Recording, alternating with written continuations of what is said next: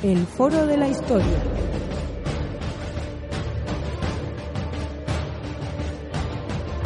El pasado tiene mucho que contar.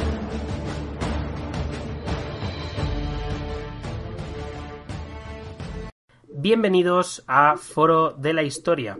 Hoy estamos en otro episodio más, un episodio, bueno, un poquito diferente, principalmente porque aunque vamos a estar, eh, bueno, pues eh, nuestro compañero Rubén, que está por aquí y... Hola, ¿qué tal? Hola Rubén, ¿cómo andas? Muy bien.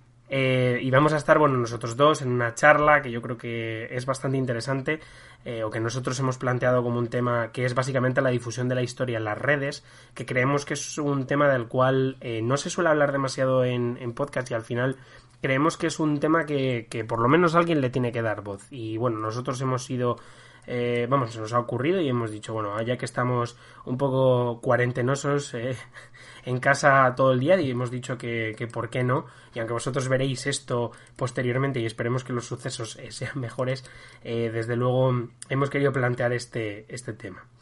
Eh, bueno, para comenzar, decir que, como siempre, estamos en Evox, en Spotify, estamos también en la radio de la historia y el misterio.com, donde salimos los domingos a las 10 de la mañana.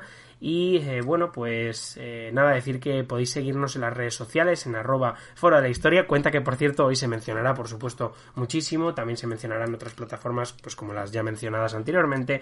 Y eh, bueno, vamos a empezar con una pequeña introducción. Me gustaría que Rubén, que es verdad que ya le habéis escuchado en un montón de audios, eh, llevamos ya 10 programas grabados y subidos y bueno, ya serán muchos más cuando grabemos este o grabamos este, pero ya le conocéis a Rubén. Me gustaría que se presentara un poquito a sí mismo, eh, ya no solo a nivel personal, eh, sino también a nivel, digamos, respecto a los proyectos ¿no? que, él, que él encabeza. Adelante, compañero. Muy bien. Bueno, pues eh, bueno, otra vez eh, saludaros a todos aquí desde mi desde mi retiro en, en casita, ¿no? Como, como buen ciudadano y tenemos que hacer todos. Bueno, pues mi experiencia en, en el tema de la difusión, ¿no? El tema de los blogs es un poco, digamos que es un, es un poco atípica. Por ejemplo, la que puede ser con, con respecto a tu, a tu, a tu experiencia, Javi. Ya, date cuenta que yo eh, he hecho, digamos, el, el trayecto al revés. Es decir, eh, yo empecé, eh, tú has empezado, empezaste primero la universidad y luego empezaste a la difusión. Yo he hecho casi lo contrario. Es decir, yo empecé antes con el blog que luego me llevó a, pues a empezar la, la carrera universitaria eh, en historia. Entonces, bueno, es un tema, un, digamos, el, el, el, el trayecto contrario. Eh, también es verdad que, que si me pregunto, ¿cómo, ¿cómo he llegado hasta aquí? Pues eh, yo lo he dicho muchas veces, ¿no? A mí me llevó hasta aquí, es decir, el, interés que tengo por, por la difusión, por mi blog, ¿no? Del cual empleo bastante tiempo y, la verdad es que es, es, un tema que me, que me apasiona bastante, gracias a, al deporte. Yo corría, era, era bastante eh, aficionado y sigo siéndolo, no tanto a lo mejor como antes, pero sigo siendo. Entonces yo empezaba a escuchar muchos podcasts, casualmente podcasts como nuestro, nuestro objetivo actual, ¿no? Con, con este con este programa y, bueno, yo escuchaba podcast, eh, sobre todo de, de Febrial, los famosos pasajes de la historia, y ahí fue cuando me empezó a enganchar esto de la difusión, esto de la historia, esto de contar las, las, cosas, y ahí fue donde, donde surgió todo. Eh, luego esto me llevó al blog de Ocesa o Nada, como he comentado, me llevó a la universidad, me llegó a contactar con gente como como, como, como contigo, ¿no? Para, para el tema de compartir eh, nuestros conocimientos en el blog. Sí, porque de hecho me gustaría hacer un pequeño inciso. Eh, Rubén, yo no sé exactamente desde hace cuánto nos conocemos,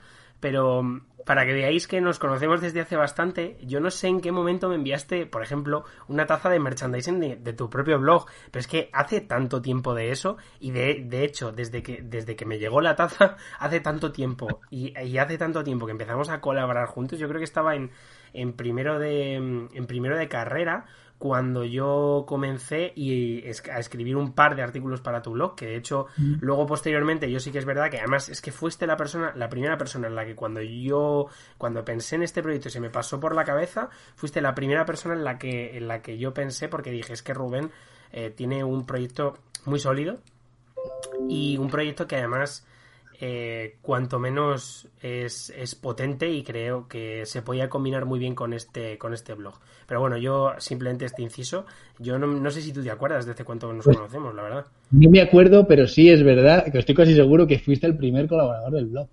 Aparte de, los artículos que he hecho yo, fuiste el primer colaborador externo del blog hace muchos, muchos años. Fíjate, si estás en primera, has terminado ya, o sea que por lo menos, por lo menos 4 o 5, pero la verdad es que sí, al final todo este tipo de cosas son como una parte de nuestra vida, ¿no? Que yo creo que, es importante. Pero bueno, vamos a dejar que Rubén termine de hablar de, sí mismo, eh, porque, bueno, vamos a intentar, voy a intentar no cortar, de que soy muy pesado.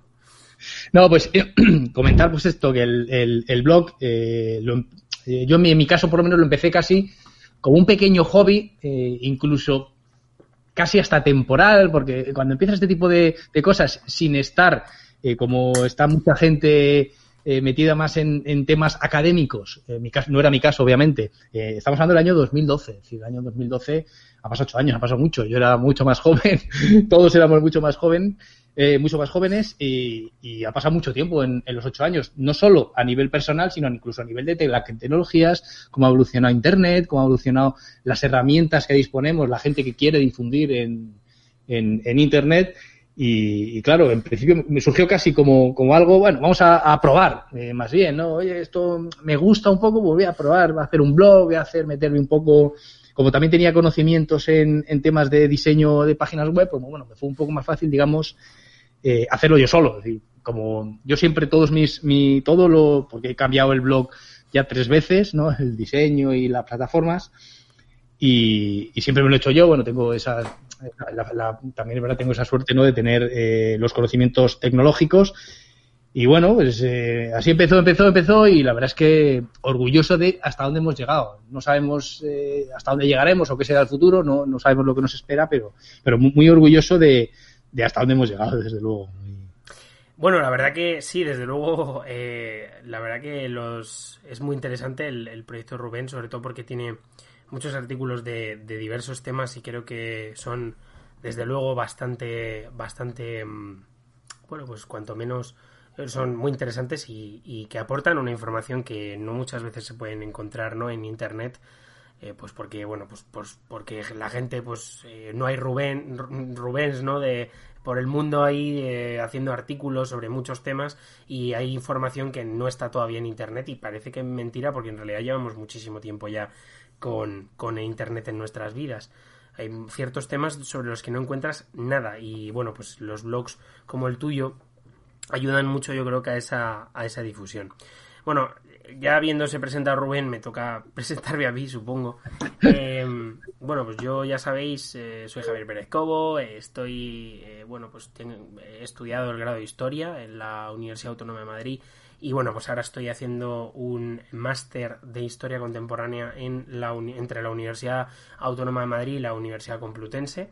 De hecho, máster que acabaremos ahora en, unos meses y bueno, pues la verdad que eh, un, curso que, bueno, interesante, a veces decepcionante, otras veces eh, esperanzador, pero desde luego, bueno, pues esa ha sido mi trayectoria académica. La verdad que no he destacado nunca tampoco en, a nivel eh, respecto a las notas, con una media bastante normal y, bueno, la verdad que mi, mis intereses no están en el mundo académico, desde luego. Yo sé que hay muchísima gente, y se lo decían mis compañeros, que de vosotros aprovechar porque vosotros valéis, no todo el mundo vale yo creo, en mi sitio en el mundo, desde luego, no es el mundo académico, pero sí que creía que era el mundo de la difusión. Llevo ya bastante tiempo, yo, yo tengo varios proyectos, ¿vale? Este es el más reciente, que es eh, Foro de Historia, que yo creo que es eh, un proyecto que, que creo que, que, es muy interesante y que sobre todo creo que nos va a llevar a muy buen puerto y desde luego los resultados creo que se están viendo ahora mismo, el, el cómo...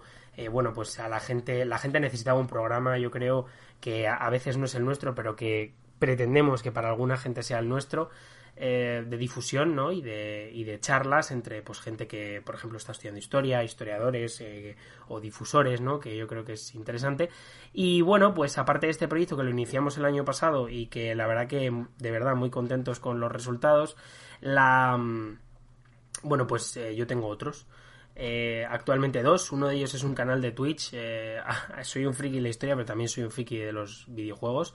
De hecho, eh, tengo pensado hacer un programa hablando sobre lo que viene siendo los videojuegos y la historia, que yo creo que es algo sobre todo muy interesante a nivel didáctico, porque creo que es con los videojuegos no se puede enseñar una clase historia al uso.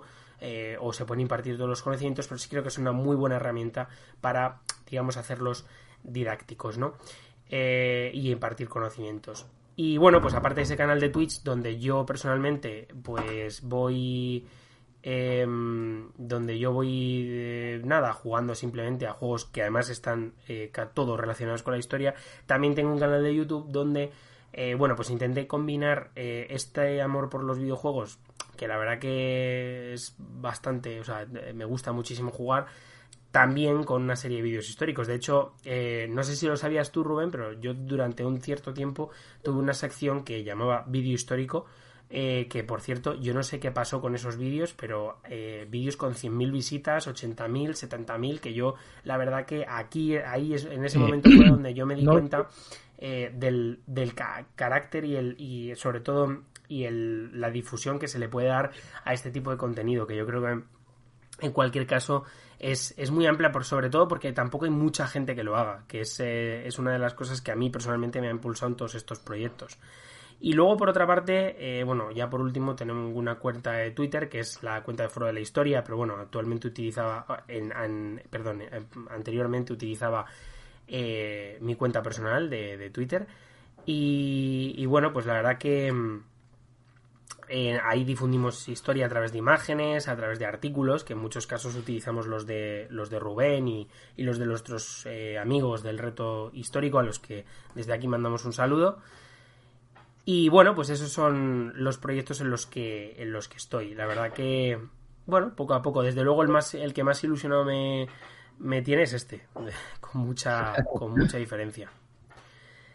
Y bueno, en cualquier caso, la verdad que nos gustaría, me gustaría un poco hablar acerca de los retos en cuanto a la difusión histórica que, por ejemplo, pueda tener Rubén. Luego hablaré de los, de los que yo creo que pueden ser interesantes desde mi proyecto. Y, y luego ya hablaremos, por supuesto, desde un punto más general acerca de la difusión histórica que tenemos mucho tiempo por delante en este programa, así que vamos a hacer uso de él. Bueno, cuéntanos, Rubén, ¿cómo, ¿qué retos tienes tú en este sentido en cuanto a la difusión? Pues la verdad es que tengo bastantes, bastantes rectos, algunos proyectos que, han surgido, este obviamente del podcast de, Foro de la Historia. Recientemente estoy colaborando también con, con 20 minutos en un, en un blog sobre historia y cine, una, la relación entre, entre el contexto histórico y las películas que se han realizado. Eh, de hecho, hemos empezado esta semana. También estoy, estoy muy ilusionado. Eh, obviamente con mi, con mi blog César Nada, eh, viendo la difusión que he ido logrando, en, eh, como hemos comentado, en estos, en estos ocho años, eh, la cantidad de, visitas diarias, que es lo que también te anima un poco a seguir, aunque cuando empiezas nunca tienes el objetivo de, nunca, nunca pensé llegar, eh, evidentemente, a tener el nivel de visitas que he tenido, ni, ni nada similar, pero hombre, siempre también es, un, es una ayuda, ¿no? Es, es un reconocimiento que, a todos nos gusta ver, ¿no? Ver cuando eh, has entrado, entras en tus estadísticas y ver, oh, he tenido eh, mil, dos mil visitas en, un día es, es, un tema bastante, bastante. Entonces, la idea, mi reto fundamental es, eh, mi principal reto es mejorar como escritor, es decir, como escritor, ya sea en, en el blog, evidentemente no podemos hablar de escribir en el podcast, ¿no? pero que es un tema que tengo que mejorar bastante, porque yo me escucho, es lo que, lo que ya comentado alguna vez, ¿no? Cuando me escucho y todavía no me termino de ver, ¿no? Eh, los tonos, eh, tengo que cambiar todavía, mejorar un poco los tonos para, para mi voz eh, grabada, pero sobre todo un poco mi idea es seguir mejorando como escritor. Yo ahora mismo me pasa que veo, porque he repasado, este verano hice una reestructuración bastante, bastante importante en el blog, mm, estamos hablando de, pues estoy cerca de los 500, 500 artículos y me los revisé todos uno a uno. Claro, vi eh, artículos que dije, claro, artículos que escribí en el 2012, 2013 y ahora mismo digo, madre mía, ¿cómo pude escribir esto? Entonces lo revisé todo. Entonces, claro, eh, lo que veo es mi evolución como escritor en cuanto también los conocimientos que voy adquiriendo, eh, voy leyendo, voy estudiando, con lo cual eh, mi evolución es lo que más eh, me interesa ahora mismo, es seguir evolucionando como, como escritor de difusión histórica, sí. Bueno, la verdad que es algo que yo creo que a todos nos ha pasado a nivel redacción. Yo cuando... Bueno, de hecho tienes un artículo eh, mío escrito en tu blog, el primero de hecho que escribí, y la verdad es que mm, ese artículo no llega al nivel del que, de uno que pueda escribir ahora mismo. Yo creo que a todos nos ha pasado. Sobre todo yo imagino, esto es a nivel personal, una opinión, creo que te habrá pasado mucho con la carrera. A la hora de hacer trabajos se nota mucho, ¿no? El, el, bueno, pues cuando llevas cinco trabajos hechos, cuando llevas 10, 20, 50, la redacción es muy diferente. Y, mm, y la verdad rigor también. Eh, el rigor que tú te das a ti mismo y a mí eh, ya no me vale. Ahora mismo, en el, en el, momento en que estoy ahora mismo, yo hago un trabajo, de hecho estoy haciendo ahora mismo un trabajo para la carrera sobre, sobre Alfred Hitchcock, sobre el cine. Eh, y, y, claro, yo veo los, los, trabajos que hacía, por ejemplo, en primero, ¿no? Historia medieval, muy chulo, eh, historia antigua.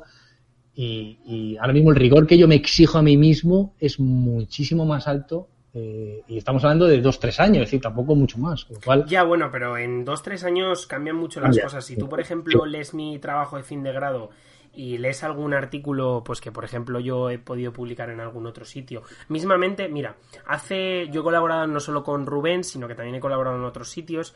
Eh, pues mira, por ejemplo, hay un, quiero poner el ejemplo y a lo mejor es un poco polémico, pues por la relación que luego yo he tenido con esta gente. Pero eh, hay una página que yo recomiendo visitar que se llama Archivos de la Historia, ¿vale? Eh, la verdad que el contenido es muy bueno. la gestión del, del, y yo mis opiniones me las guardo para mí. Pero el contenido es muy bueno, la verdad, y merece la pena visitarlo, porque además creo que es un proyecto que es súper interesante. Eh, ya no solo como el de Rubén, que al final es un blog que solo lo forma él, sino que creo que ese proyecto a nivel, digamos, colectivo es, es buenísimo. Pero de verdad lo digo, muy bueno y muy recomendable. El tema es que yo en ese, en ese blog publiqué ya hace tiempo una serie de artículos, ¿vale? Bueno, pues tengo un artículo eh, que era básicamente de las repoblaciones de Carlos III, un artículo, bueno, de las nuevas poblaciones que me regaña Miguel Ángel, que es que el otro día estuve hablando con él y me dijo, nuevas poblaciones. Eh, hablando con, bueno, el tema, que este artículo que yo escribí, yo me quedé muy satisfecho en el momento en el que lo escribí y en el momento en el que lo publiqué. Además lo revisé, no sé qué. Al, al año siguiente lo leí y dije, madre mía, tú esto, ¿qué ha pasado con esto? Eh, esto no hay por dónde cogerlo. Y efectivamente el artículo, a ver, no voy a decir que era una basura, porque no lo era. Eh, creo que era un artículo que estaba medianamente, vamos, decentemente escrito, eh, que aportaba además mucha información, porque tuve que leer muchísimo sobre ello y de verdad me gustó mucho, pero desde luego uno se va dando cuenta de que en ese sentido, ¿no? La, la redacción eh, bueno, pues ha, ha, cambiado mucho. Y bueno, yo por ejemplo, y yo no sé a ti, pero yo tengo un compañero que se llama Andrés, un tío estupendo, que él me echó una mano a la hora de escribir y yo gracias a él en cierto sentido he aprendido a escribir muchísimo mejor. Ya no solo son el hacer trabajo, sino también en un poco el leer de tus compañeros y de gente o leer libros en general. O sea, yo creo que leer ayuda mucho a mejorar la redacción. Sí, leer es fundamental. O sea, si no lees no tienes nada exacto. Es fundamental.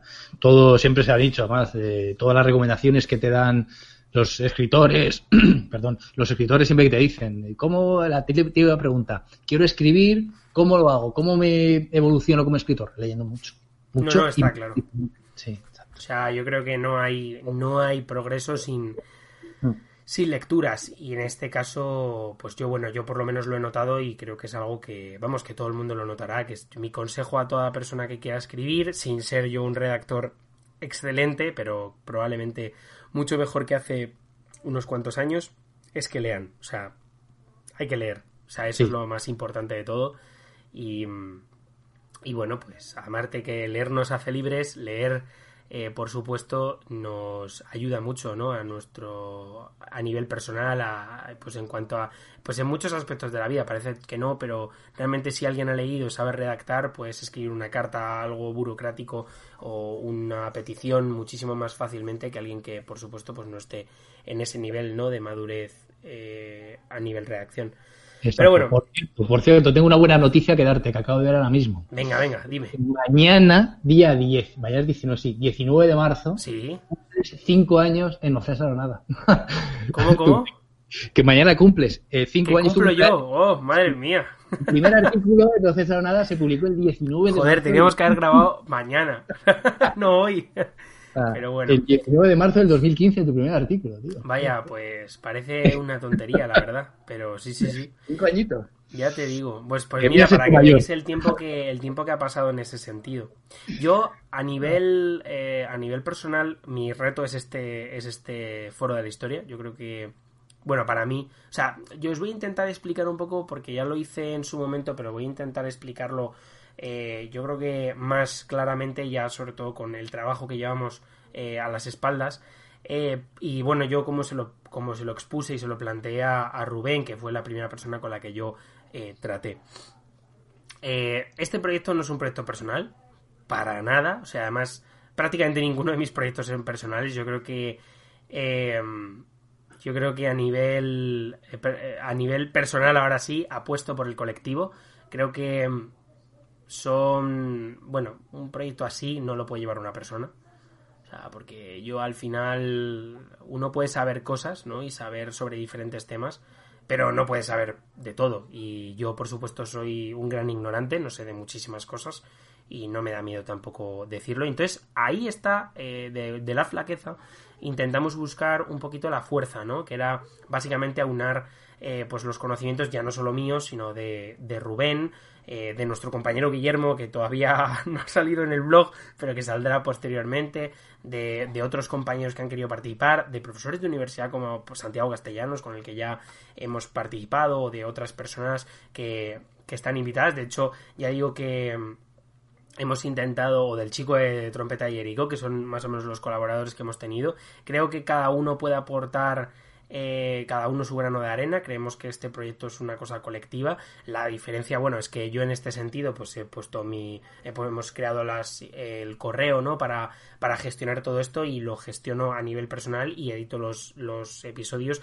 Pero bueno, eso al final es una tontería en cuanto a lo que el contenido se refiere. El contenido lo creamos todos y yo creía que además podía ser un buen proyecto para en ese sentido difundir historia, ¿no? Eh, a nivel digamos a gran escala, que yo creo que estos programas de radio también o de podcast son realmente interesantes. También hablando un poco de esto, efectivamente a nosotros, a Rubén y a mí nos gusta mucho la radio, Ah, yo creo que a mí me gusta especialmente porque creo que es, eh, es algo en lo que es que incluso a mí me gustaría trabajar, que yo creo que es que es una, una es precioso, me parece el mejor medio de comunicación con mucha diferencia.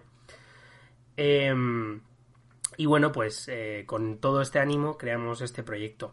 Respecto a los retos, bueno, actualmente la verdad que hemos recibido en cuestión de, de dos, eh, tres meses que llevamos, la verdad es que hemos conseguido prácticamente unas 20.000 eh, escuchas, que oye, parece una tontería, pero para un proyecto como este, la verdad que es, es un proyecto, vamos, es un- son unas cifras muy altas. Em, no sé tú qué opinas sobre esto. La verdad es que es bastante contento de cómo está marchando. Eh, siempre los, los comienzos en cualquier, eh, pero sobre todo en redes sociales o en temas de difusión, son muy complicados. Imagínate, eh, yo siempre he dicho, es decir, cuando alguien me pregunta, porque yo he estado trabajando en temas de marketing digital, en temas de difusión para las empresas que quieren eh, darse a conocer ¿no? en el mundo de la difusión y de las redes sociales, claro, eh, cuando tú empiezas, eh, puede ser muy bueno, puede ser muy bueno escribiendo, puede ser muy, viendo, muy bueno escribiendo artículos, escribiendo en Facebook, eh, pero cuando nadie te lee es muy complicado llegar. Al principio es durísimo. Es decir, ¿cómo empiezas? Porque estamos empezando de cero.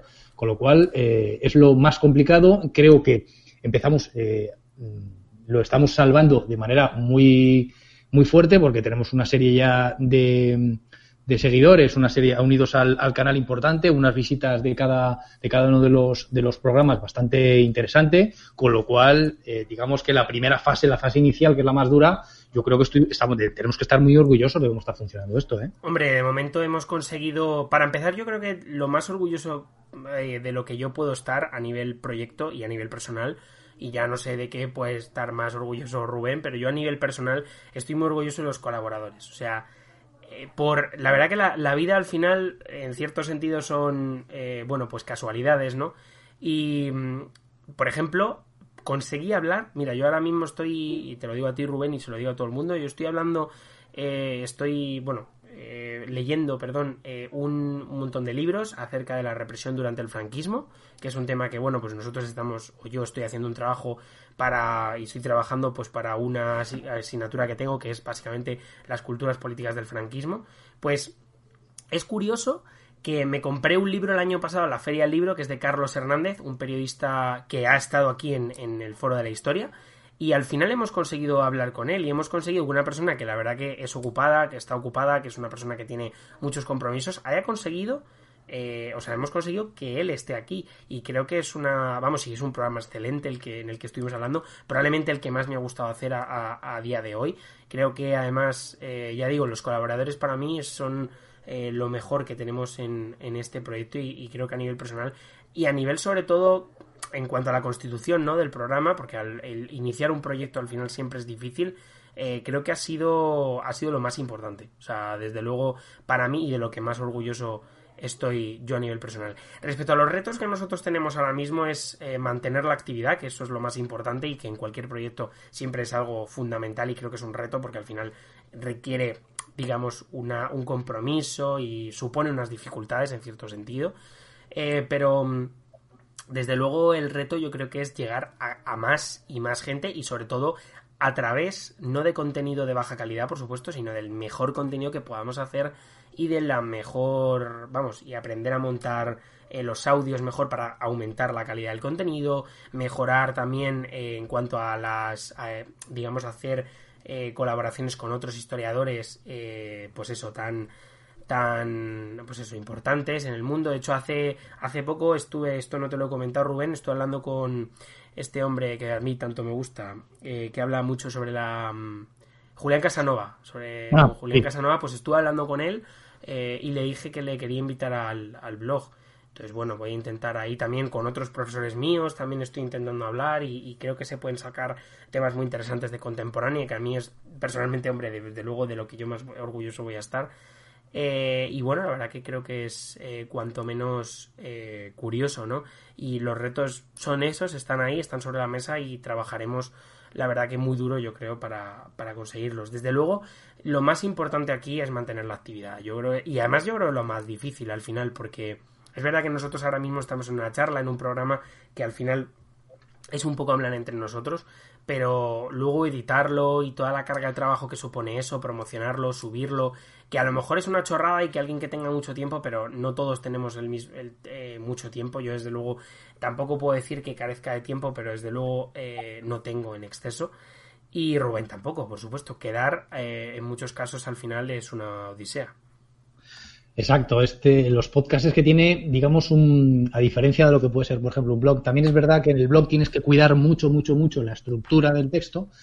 Cuando lo estás hablando puedes eh, volver atrás o, digamos que tiene la, el, rigor un poquito diferente, ¿no? En cuanto a, al, texto, pero aquí tienes otros extras diferentes.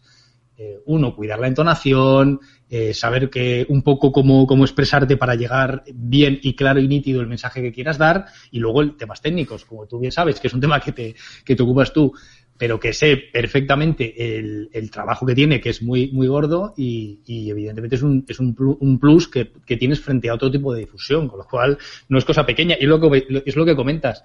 Aquí lo importante eh, es que siempre, nunca vamos a dejar de aprender te pasa cuando escribes, eh, te pasa en cualquier ámbito de la vida, pero también en la difusión. A mí siempre me preguntan una cosa que a mí me llama mucho la atención y es eh, mi novia. Mi, mi, novia me hace mucha gracia. Me pregunta, me dice, Javier, pero tú tienes que saber un montón de ordenadores porque al final estás subiendo vídeos a YouTube y estás haciendo directos. Y yo lo único que le puedo decir es, hasta un mono podría hacer directos, yo soy un mono haciendo directos. O sea, quiero decir, no tengo ni pajolera idea de cómo se edita un programa, lo que pasa es que he aprendido cuatro cosas básicas para conformar los, los programas que estamos haciendo. Yo no tengo conocimientos, desde luego lo más importante es adquirirlos, pero uno, eh, la verdad que en ese sentido yo no tengo demasiada idea, por ejemplo, de, de Sony Vegas, que es con el programa con el que yo edito, y vamos, eh, tampoco conozco muy bien los programas con los que estoy grabando, el OBS o alguno de estos, entonces es, es, eh, para mí es lo más difícil. Por ejemplo, yo valoro mucho el hecho de que, por ejemplo, Rubén, a nivel personal, él tenga unos conocimientos eh, pues de desarrollo de webs que, que, para mí son envidiables, porque al final eh, es que es algo que a mí me gustaría y que yo evidentemente no voy a llegar a aprender en la vida. O sea, si lo aprendo de verdad que es para darme un premio.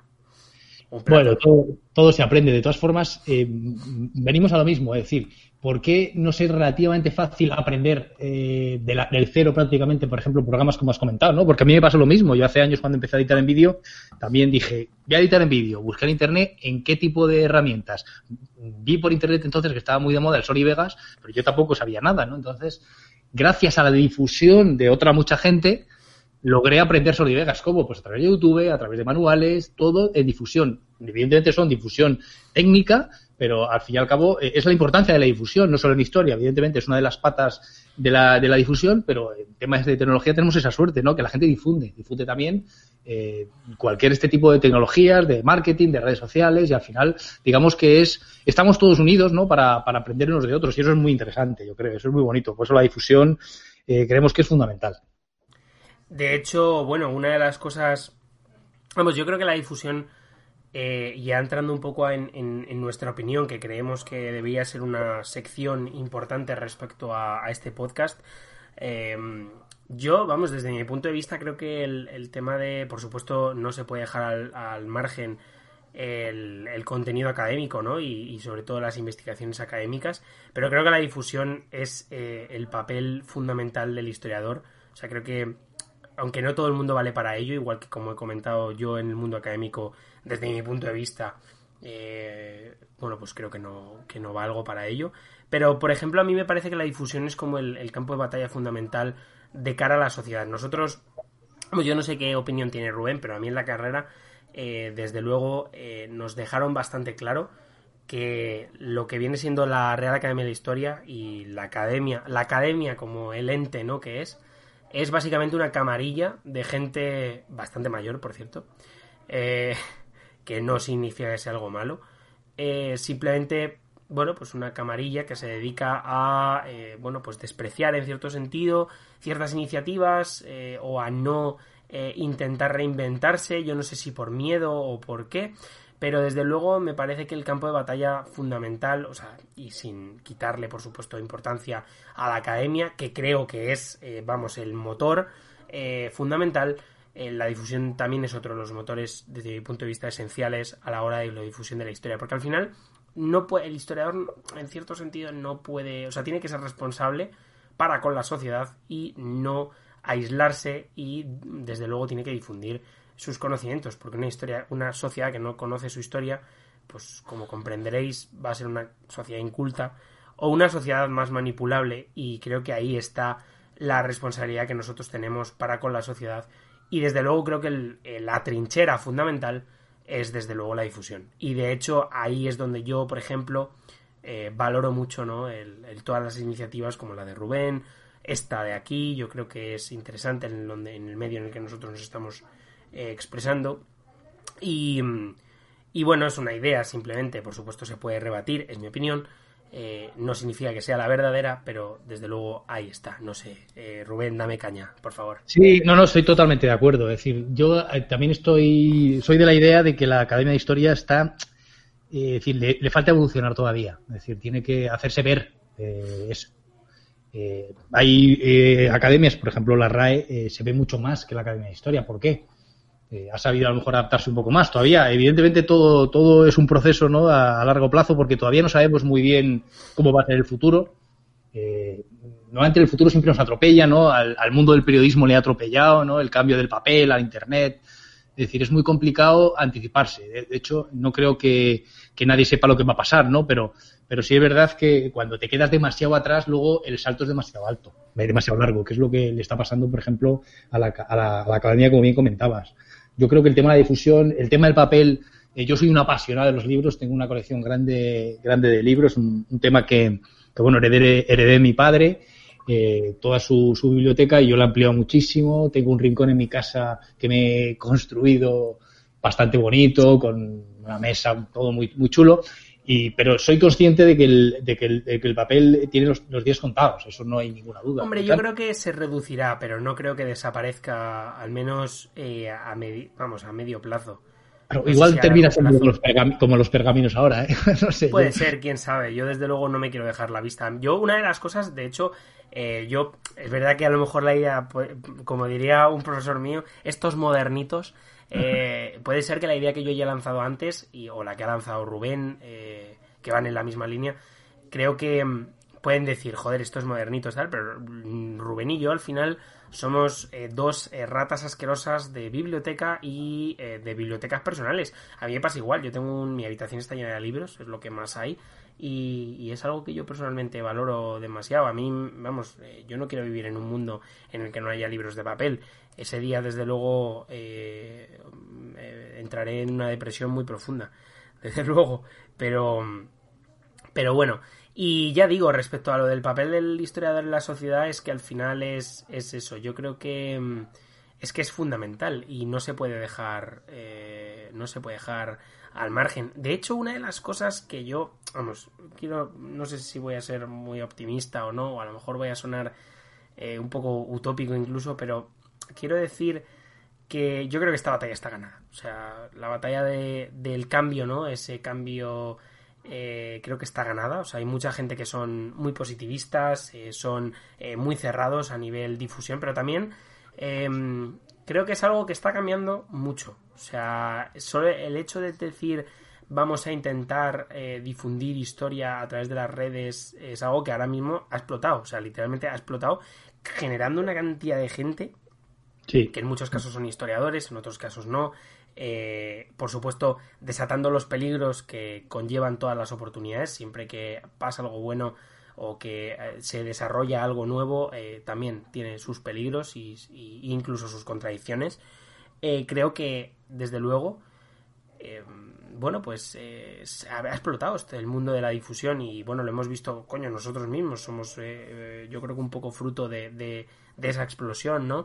Y creo que al final la academia, bueno, se acabará doblegando, pero digo doblegando como no con un término o con unas connotaciones negativas, sino quiero decir adaptando, mejor dicho, a, los nuevos tiempos y a los nuevos historiadores, que yo creo que es lo más importante. Yo mismamente, los profesores más jóvenes que he tenido, todos y cada uno de ellos están metidos en proyectos de difusión en red, porque más o menos tienen esta, esta línea, ¿no?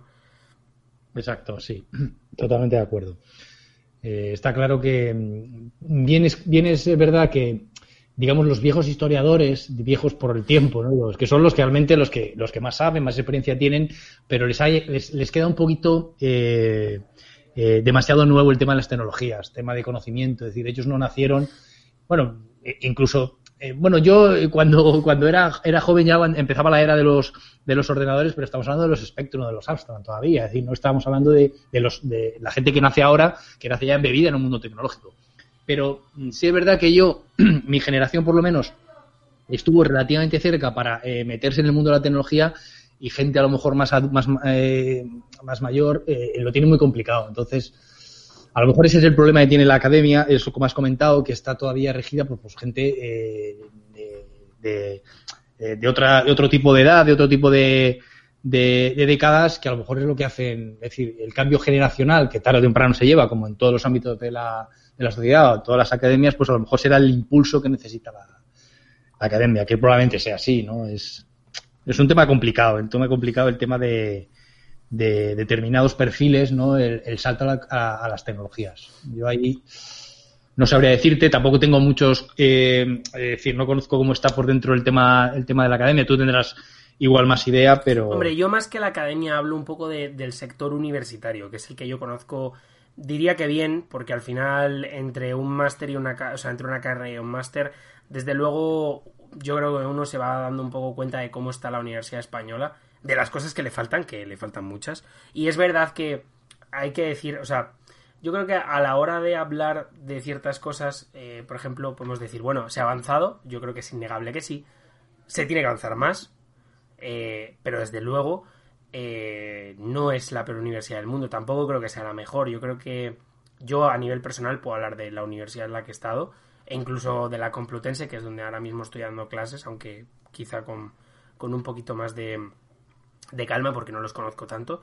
Pero desde luego sí que en ese sentido, eh, bueno, pues considero que, mm, que bueno, que es que cuanto menos es eh, o sea ha, cambiado mucho la universidad desde pues desde que por ejemplo mi universidad desde que se creó en los años 60 hasta ahora y, el sistema y los profesores y las ideas de los mismos y, bueno, es, es, desde luego también ha cambiado la sociedad en la que vivimos. O sea, yo creo que, vamos, ha cambiado desde que yo nací, que yo tengo 22 años, hasta ahora y yo creo que es innegable no darse, darse cuenta de, o sea, sería muy, uno sería un poco ignorante, ¿no? O, bueno, no, no sé si decir ignorante, pero desde luego un poco inepto, ¿no? Si no, si no se da cuenta de que todo ha cambiado y todo cambia y al final estamos en un constante movimiento. Yo lo que abogo es un poco por el cambio de, y por y por la reestructuración y, la modernización ¿no? de esa academia eh, en pos de bueno pues de unos tiempos que al final van cambiando cada vez más rápido es adaptarse a morir Exacto. Yo, sin embargo, sí te voy, a, te voy a comentar una experiencia, la experiencia que he tenido, sin dar, obviamente sin dar nombres, tampoco quiero, eh, con respecto a la universidad. Eh, estuve trabajando, colaborando con, eh, con una universidad de Madrid de historia antigua sobre una plataforma web y nos vimos en, el, en la tesitura un poco de la difusión, ¿no? Es decir, era una plataforma donde había mucha gente implicada en, en el proyecto eh, muchos profesores, muchos catedráticos, mucha gente muy importante de la universidad.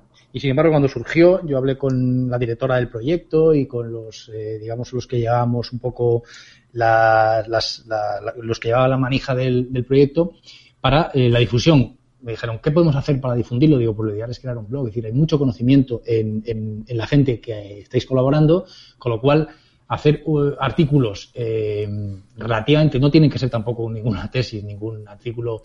No, bueno, de hecho, bueno, haciendo un inciso a lo que tú dices, la página en la que yo he participado, que es Archivos de la Historia, esta gente no tienen artículos, o sea, son artículos largos, muy largos, lo cual, por cierto, está bastante penalizado por el propio Internet. De eso, el que pueda hablar es Rubén. Yo simplemente sé que es así, pero eh, él puede matizarlo, pero ahí se da muchísimo conocimiento y sobre todo mucha bibliografía para que luego la gente pueda, que yo creo que también ahí está el kit de la cuestión, ¿no? De los artículos. Perdón, me callo, sigue Rubén. Exacto, toda la razón. Es decir, al final la gente lo que quiere es estar eh, un par de minutos, un minuto, como mucho un minuto eh, aproximadamente leyendo. Es decir, una cosa que al final terminas cortando, con lo cual, bueno, lo, que os comentaba, ¿no? es un proyecto, pues ahora mismo no recuerdo, pero puede tener dos, tres años aproximadamente. Bueno, pues en dos tres años se ha publicado un artículo. Uno. Y estamos hablando de 20, si Yo creo que eran más de 30, ¿eh? Profesores universitarios eh, metidos en el proyecto.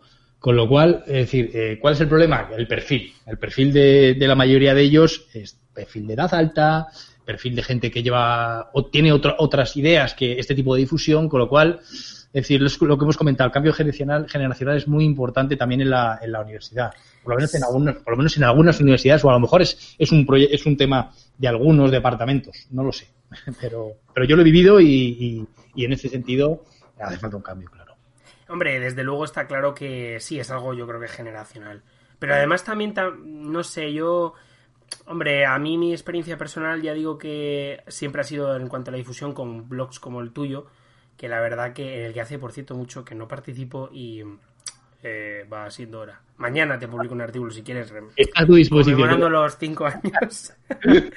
Pero en cualquier caso, sí que mi. Vamos, en mi carrera no. O sea, hay revistas universitarias. Hay mucho proyecto universitario, por ejemplo, y eh, hay, un, hay un podcast también. O sea, y de hecho, esto, esto es verdad que nace. O sea, este proyecto nace fuera de la universidad. O sea, claramente porque es verdad que nosotros nos conocíamos de antes y, bueno, aprovechando un poco eh, la red ¿no? de contactos que al final este tipo de cosas te, posibilita tener. Em, este proyecto nace fuera de la universidad, pero hay muchos proyectos como de difusión histórica que por supuesto están en la universidad. Hay uno en, no sé si es Castilla-La Mancha o Castilla-León, eh, se llama La Voz de las Letras, un programa también de podcast que la verdad que es súper interesante. El problema es que al final también una de las cosas que yo veo en Internet y, bueno, peor la vida en general, eh, es que eh, los proyectos triunfan cuando uno, eh, digamos que le mete toda, toda la carne en el asador. O sea, nosotros hacemos buen contenido, yo desde mi punto de vista. claro que voy a decir yo, también te digo. pero creo que, pues bueno, nos avalan los comentarios y, lo, y, bueno, y la gente que nos comenta que, bueno, pues creen que es que es muy buen contenido y que es, es una buena forma de difundir, ¿no? Eh, ese es nuestra, nuestro aval.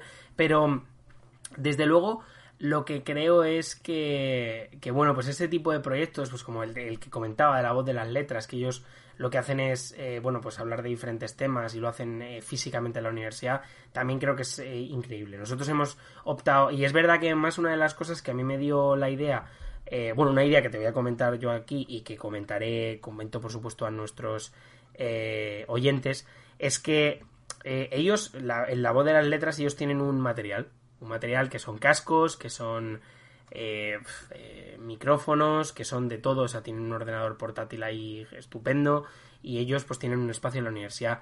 Eh, yo en un futuro, no sea, por supuesto, esto es una cosa que es una idea que yo tengo. En un futuro, por supuesto, a mí me gustaría disponer también de esos materiales, porque cuanto más material se tenga, eh, mejor se puede trabajar y creo que es estupendo.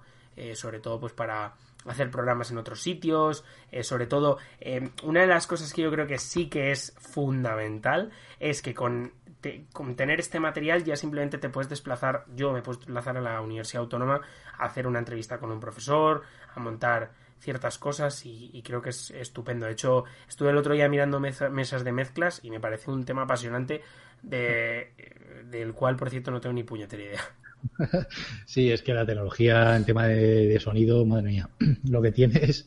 Me acuerdo cuando, cuando estuve mirando, ¿no? El, el digo, a ver, me voy a comprar un, un, micrófono un poquito apañado. Pues un micrófono que, por cierto, eh, calidad-precio debe ser acojonante, porque yo te escucho estupendo y. La verdad, funciona muy bien el Samsung. El Samsung este, un precio bastante razonable, lo recomendaba. ¿no? Espera un segundo. Un segundo, Rubén, que creo que te hemos perdido. Persona que famosa de, de podcast que lo. ¿Me oyes ahora? Eh, te oigo un poco mejor, sí. Sí. Pues, eh, bueno, luego, luego lo, lo palmas.